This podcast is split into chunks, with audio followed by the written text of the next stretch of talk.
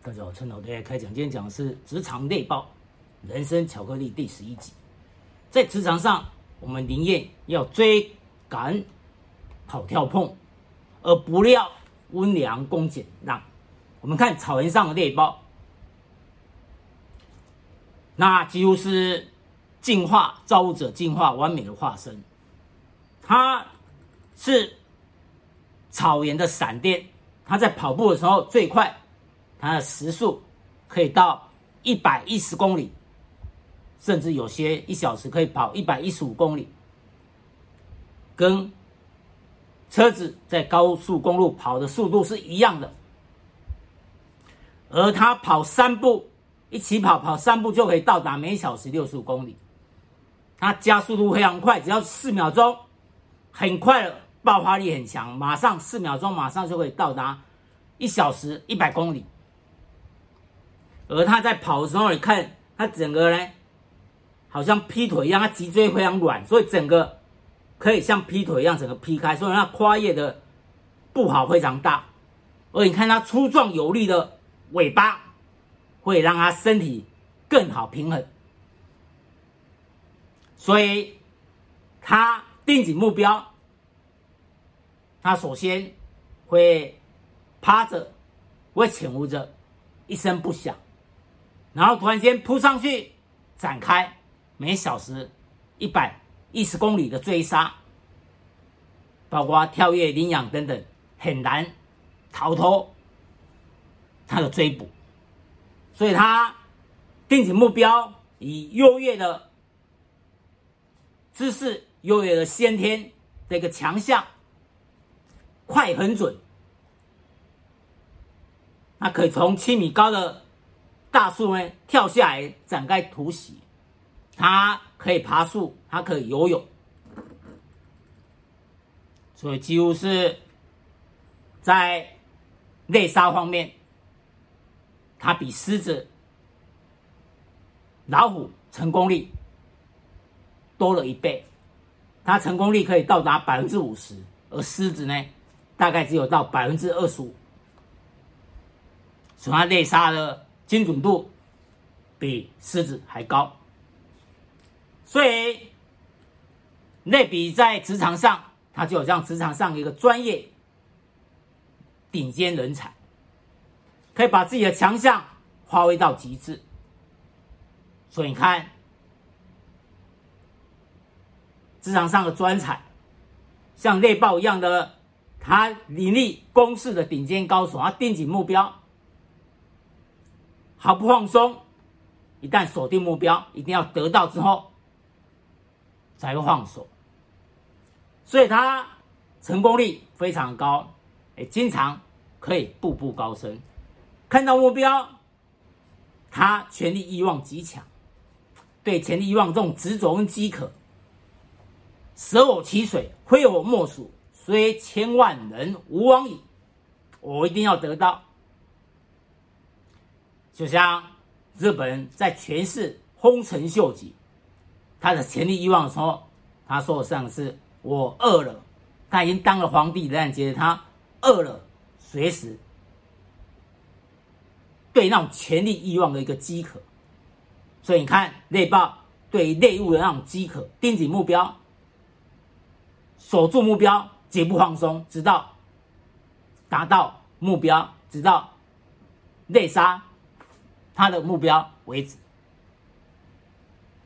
那像曾经得变为诺贝尔文学奖的候补，他并没有得到诺贝尔文学奖，在日本得到是川端康成。而三岛由纪夫、三岛由纪夫，他并没有得到诺贝尔文学奖，但是他有一本书叫《爱的饥渴》。饥渴两个字呢，就展现于猎报对于。内务的那种执着，展现你对于这种权力欲望的饥渴跟执着，非得到不可。哎，所以由于这种饥渴、这种欲望，我要，我一定要得得到，所以让他定紧目标，全力冲刺，可以达到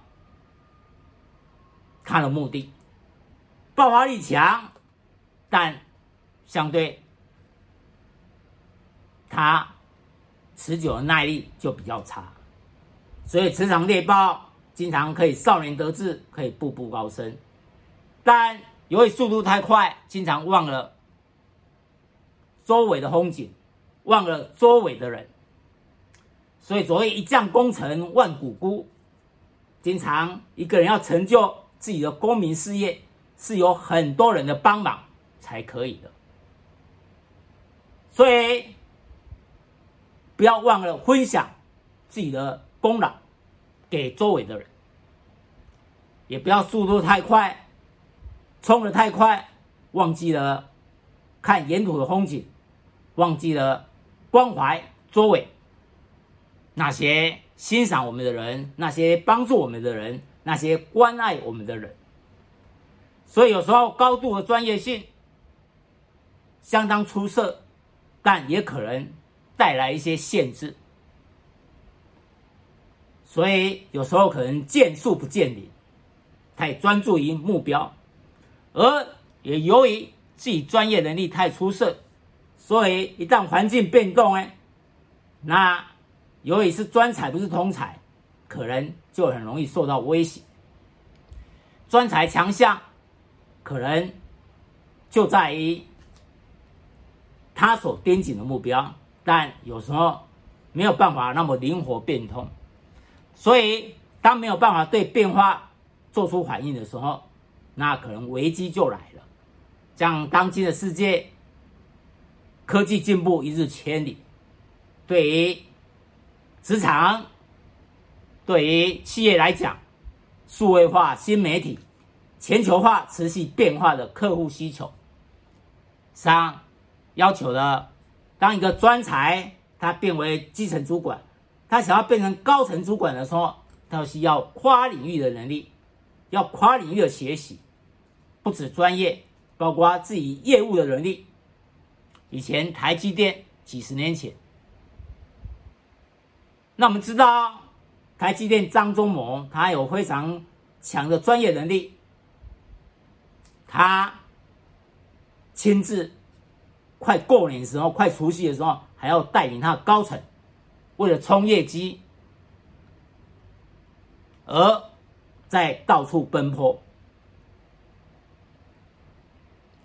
所以很多大公司的总经理，实际上说本身都是有。跨领域的能力，王永庆他虽然只有小学毕业，但他学习英文，他学习看懂财务报表，财务报表数字背后的意义才是重要的关键。以前台塑高层在王永庆的在的时候，经常要午餐汇报。那些高层有些经常会胃痛，甚至受到很大的压力，因为王永庆的问法非常的深入。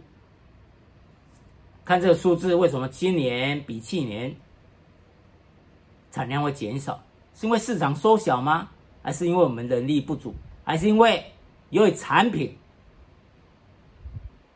它在整个步骤上没有那么完美？所以会造成这样，他由数字看出背后的一个意义。那被问的人呢？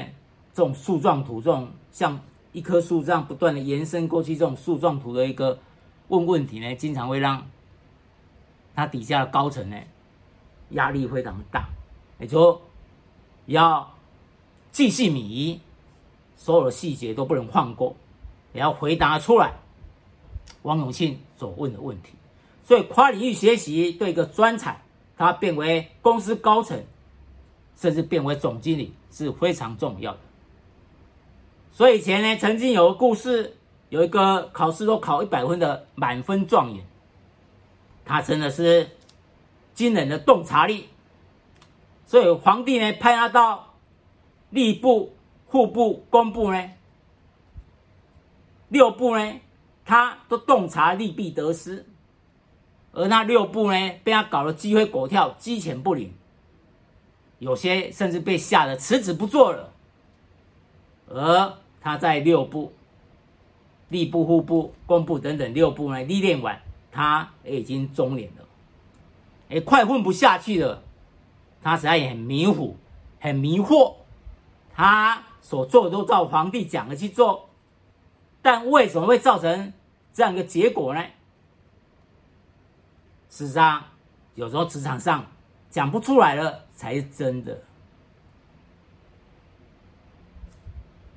所以，一个皇帝左右人跟这个状元讲说：“皇帝，假如照他的话去做的话，他皇帝也混不下去了。”所以，以前孙中山有一句很有名的话：“我是人，不是神。”所以，只要人就不是完美的，他会有缺失，会有错误的。有时候只能睁一只眼闭一只眼。所以，要职场上要有专业能力，要跨领域的能力，还要高 EQ，还要上道。所谓上道，就是一些职场游戏规则，包括潜规则，都要知道。所以，要当老板左右手，要敢背锅，敢被抹黑，也不在乎。幽默大师萧伯纳曾经。讲过，偷一块面包进监狱，偷一条铁路进国会。所以我们经常看到，有时候像前几年在国外，高科技公司可能违反了美国的法律啊，反托拉斯法等等，有些高层、老板的左右手、高层呢，甚至还被关关在国外监狱。而像在国外呢，有些高层。已经当到副社长，但也由于